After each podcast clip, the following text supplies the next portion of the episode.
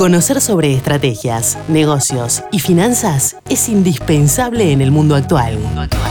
Hoy, junto a Sergio Tertucio, abordaremos un tema primordial que nos permitirá aprender conceptos para alcanzar nuestras metas y el éxito.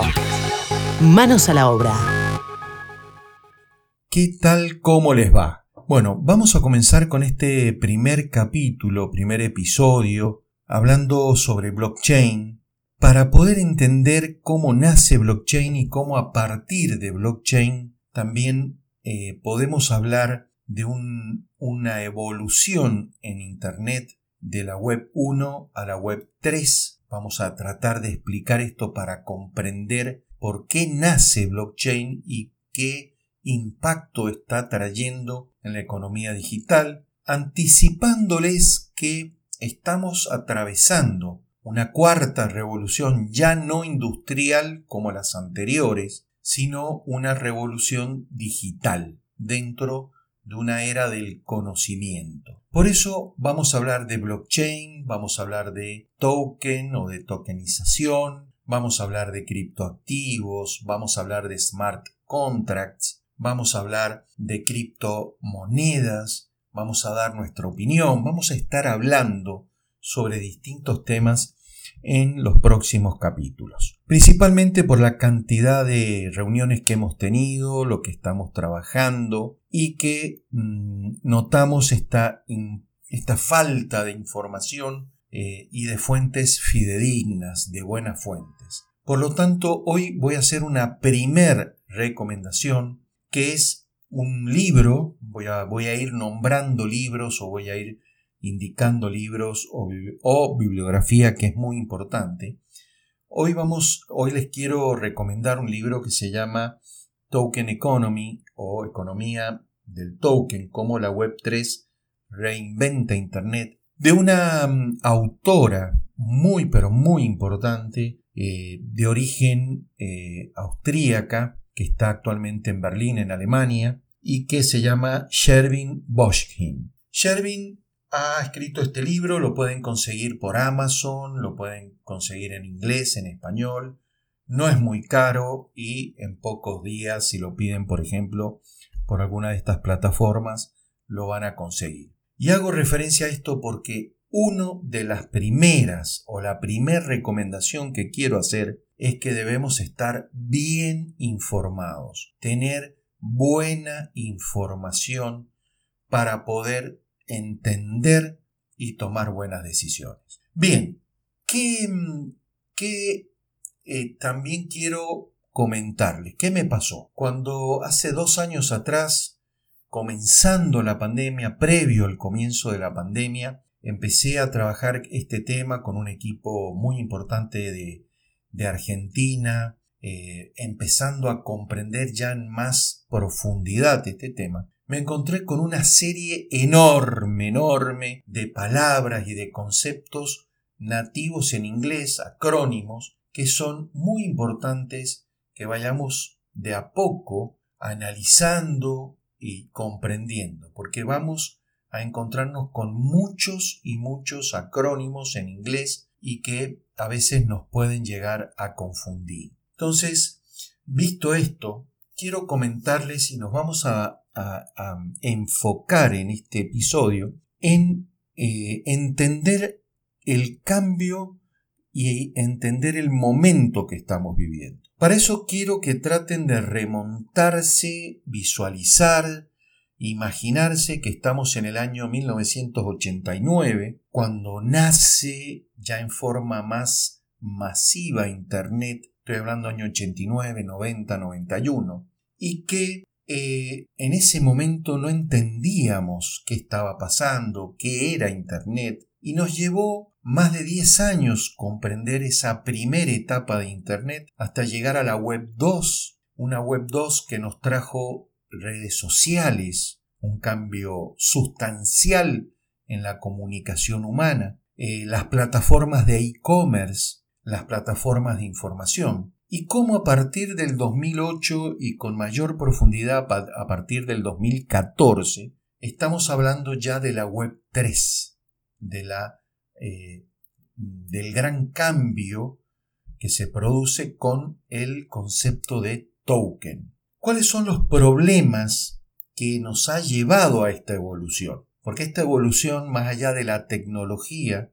es también parte de una evolución de los problemas que Internet nos, dio o nos da en el hecho en que actualmente eh, no tenemos control de qué pasa con nuestros datos privados que están en Internet, en una plataforma o en una red social. La falta de transparencia en la cadena de datos que acompañan a los suministros de alimentos, servicios y de pagos financieros. Y el hecho fundamental de que Internet no tiene naturalmente o genuinamente su propia capa inherente de tecnología para transacción de pago, lo cual obliga a que sobre eh, este mundo de Internet se deban utilizar plataformas confiables como Amazon, Airbnb, Uber, Cabify, etc. Entonces ya estamos viendo que hay una evolución y estamos atravesando este gran momento, eh, pleno momento de la evolución. Ya estamos entendiendo que hay un, momento de una web 1, año 89-90, una web 2, eh, principio de los 2000 y 2008-2014 el nacimiento de web 3 con el concepto de token. ¿Qué es un token o token? Un token es una unidad digital. Por ahora quiero que se enfoquen y que visualicen a este tema como una unidad digital que permite muchas cosas. Por ejemplo, eh, tener un, activo eh, digital como puede ser una moneda digital. Pero ¿por qué es importante comprender qué es un token? Porque el token está globalmente manejado por personas que en su mayoría no se conocen. Y ustedes dirán, pero ¿cómo puede ser que muchas personas que no se conocen pueden generar un token, un activo digital? Esto está posibilitado a una eh, red descentralizada, autónoma, que lo brinda blockchain, esta cadena de bloques, y que estas personas que no se conocen, gracias a un protocolo de consenso que hay entre todos, permite que todos los actores vayan construyendo este token o este activo digital. Entonces, eh, ya estamos empezando a comprender un poco esto y eh, blockchain o cadena de bloques, como lo conocemos, es, por ejemplo, si yo hoy estoy haciendo una transacción en una plataforma, llámese una plataforma de banco o en una plataforma de un e-commerce, eh, yo me conecto a esa plataforma, brindo los datos de una transacción, esa transacción viaja en, una, eh, en un sistema criptográfico de control, pero criptográfico simétrico, es decir, yo le entrego la información, por ejemplo, a la plataforma, la plataforma se la envía al vendedor o al banco, ellos reciben la información y procesan ese envío de dinero o ese pedido y eh, realizan la prestación de un servicio o un depósito. Entonces estoy trabajando con una plataforma, esa plataforma se comunica con otra plataforma y mis datos viajan en la red digital y obviamente ambas plataformas tienen todos mis datos. Si lo realizo a través de una cadena de bloques, obviamente la información de inicio es mía, la información final la va a tener el beneficiario o destinatario final, pero en el medio hay una serie de bloques que cada uno de ellos tiene una parte de esa información y a, y a su vez esa información la tienen varias personas también, de manera tal de que, de que el, nadie pueda alterar esa cadena de bloques y tampoco por los protocolos de consenso cada uno tiene una partecita y no puede tener el total. Entonces, de esa manera, nadie puede saber eh, o puede tener los datos privados de míos o de una transacción. Reitero, se sabe obviamente qué es, cuál es el origen, yo que estoy enviando, por ejemplo, una transferencia bancaria y obviamente alguien que está recibiéndola. Pero al ser una cadena de bloques y no una relación de plataforma a plataforma, la información queda en distintos bloques manejados por muchas personas distintas que a través de este protocolo de consenso no pueden ni alterar ni adulterar la información de manera tal de poder lograr, como les digo, que la información quede mucho más segura dentro de un modelo de criptografía ya no simétrico, sino asimétrico. Por lo tanto, para, para ir trabajando este concepto, quiero que ustedes comprendan entonces la historia de eh, Internet y hacia dónde estamos yendo y hacia dónde probablemente vayamos. Como les dije, la Web 1 era, nos brindó la economía de la información. Es decir, todos podíamos leer, empezamos a poder buscar en Internet y encontrar en esta Web 1, año 89, 90, 91, con este, Yahoo, Netscape, Internet Explorer, empezamos a tener eh, esta economía de la información. Luego pasamos a una web 2 en donde podemos leer y escribir y se denomina la economía de las plataformas. Aparece Facebook, aparece YouTube, eh, WordPress, aparecen este, Wikipedia, empieza a aparecer el e-commerce con plataformas como Amazon, eBay, etc. Pero ya ahora, hoy, podemos, y como les dije a partir del 2008-2014, se produce la economía del token, en donde yo puedo leer, escribir y puedo ejecutar procesos de una manera especial. Esto es importantísimo para empezar a entender qué es blockchain, ya sabemos cómo nace blockchain y que de esa, de esa evolución de la web 1 a la web 2, eh, recordemos algunos temas que quiero que tengamos en cuenta porque son importantes. La web 1 nace en, un centro europeo de física nuclear en Ginebra, Suiza, de la mano de un ingeniero británico este, Tim eh, Lee, ingeniero y físico, y es, como les decíamos, una Internet para leer. Luego, con la crisis nativa digital, atención a esto, primer crisis nativa digital es la de las .com en el año 2001, en donde eh, surge problemas de mm, falta de liquidez, una mala o indebida evaluación de las empresas.com produce la primer crisis nativa digital. ¿Y por qué quiero que tengan en cuenta esto? Porque probablemente, y ya lo hablaremos en otro capítulo, vamos a eh, podemos o puedo indicar que pronto tendremos seguramente una próxima crisis nativa digital con el default de algunas criptomonedas. Entonces, pero vuelvo a reiterar, eh, vamos a ir por parte y vamos a ir avanzando. Con la Web 2 eh, surge este Internet para leer y escribir, la arquitectura de datos es centralizada y empiezo a comunicarme a través de redes sociales o plataformas de e-commerce y surge lo que se denomina el tercero de confianza. Atención a esta frase tercero de confianza. Es decir, yo deposito confianza en Facebook, doy mis datos, quedan ahí, se lo doy a Google, de manera tal que ellos empiezan a tener una monarquía de datos en un servidor central y ellos manejan nuestra información. Obviamente empieza la colaboración a través de plataformas como Wikipedia y como les decía, las plataformas de e-commerce. A partir de eh, la crisis del 2008, una crisis externa, en este caso no nativa digital, sino externa, la famosa crisis financiera de las hipotecas subprime, surge eh, Satoshi Nakamoto que elabora el protocolo, el paper, el protocolo, el protocolo perdón, de consenso de Bitcoin y nace Bitcoin a través de la tecnología blockchain.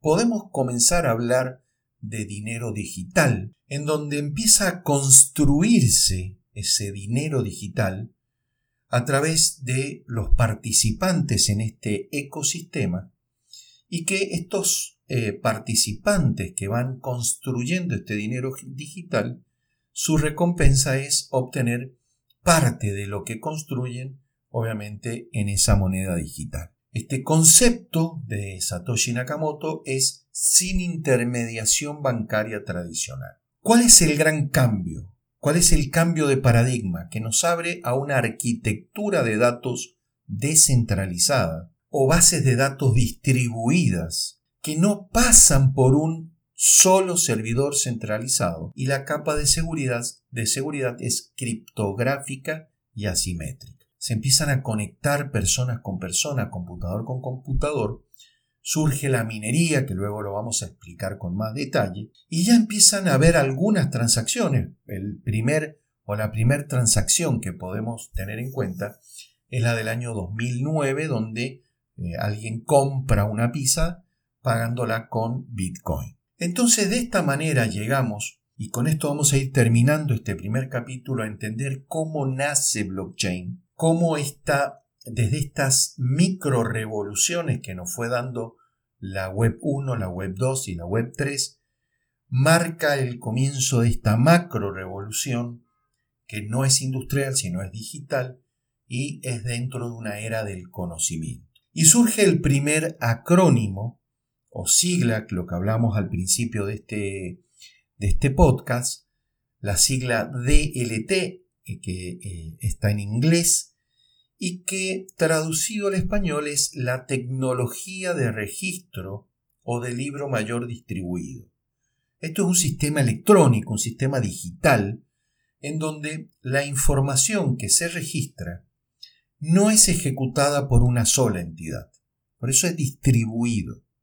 Entonces, este sistema nos permite almacenar, usar datos de manera descentralizada, almacenados en varios y en distintos lugares, y distribuidos, si bien están todos conectados, distribuidos, tanto en forma privada como pública.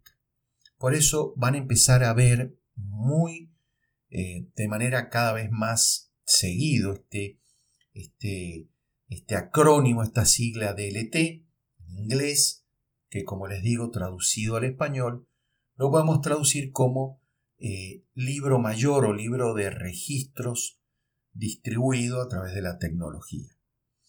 Esta es la base de blockchain, esto es lo que nos permite avanzar en este, en este gran cambio y de una monarquía de datos se habla de que pasamos a una democracia de datos y de un sistema centralizado en donde cada una de estas plataformas tiene todos nuestros datos centralizados, se abre a una red descentralizada donde muchos participantes contribuyen a estos bloques, pero eh, con un nivel de seguridad eh, criptográfico asimétrico que evita que justamente se pueda alterar el registro o los registros que estamos haciendo en blockchain. Muy bien, esto nos lleva, y con esto vamos terminando este capítulo, esto nos lleva a entender que lo que denominábamos transformación digital hoy es realmente una transformación blockchain digital. Y lo vemos en, eh, en la parte legal, en la parte de gubernamental, en el impacto en la gestión humana, en las finanzas, en los juegos, en la tecnología, en las redes sociales. Y que eh, nos va a llevar ahora a que en el próximo capítulo hablemos sobre la taxonomía de los tokens, es decir, cómo, qué son los tokens. Vamos a empezar a entender quién los ha regulado, qué países ya están trabajando de una manera regulada, eh, supervisando cómo lo están haciendo y cómo de esta manera surge la tokenización. Vamos a hablar de algunos ejemplos, vamos a hablar de algunas eh, informaciones que son importantes tener eh, para poder comprender esto que estamos indicando y cómo obviamente eh, surgen las criptomonedas y todo este boom que estamos atravesando. Bueno, desde ya muchísimas gracias por, por estar acompañándonos en este, en este tema. Como les dije, es un tema un poco eh, largo, pero era, es y es o era importante que indicáramos cómo nace blockchain, cuál es el impacto de blockchain y por qué cambia y va a cambiar la forma en que hacemos eh, los modelos de negocios y la monetización de nuestros negocios. Estén muy pero muy atentos, pronto vamos a, seguir profundizando sobre blockchain, vamos a hablar sobre cómo la aplicación de blockchain nos permite tokenizar en la banca, en real estate, en, el comercio, en los seguros, etc. Bueno, muchísimas gracias, les mando un saludo enorme y nos vemos en el próximo capítulo. La práctica y los buenos hábitos son claves para nuestro éxito. Debemos poner en acción todos los consejos y conceptos aprendidos. Compartí este episodio entre tus amigos y conocidos y recordá visitar nuestra web www.ifadesa.com y seguirnos en las redes sociales. En Instagram y Twitter estamos como ifadesagps. Todo el equipo de Sergio Tertucio te saluda y te desea el mayor de tus logros.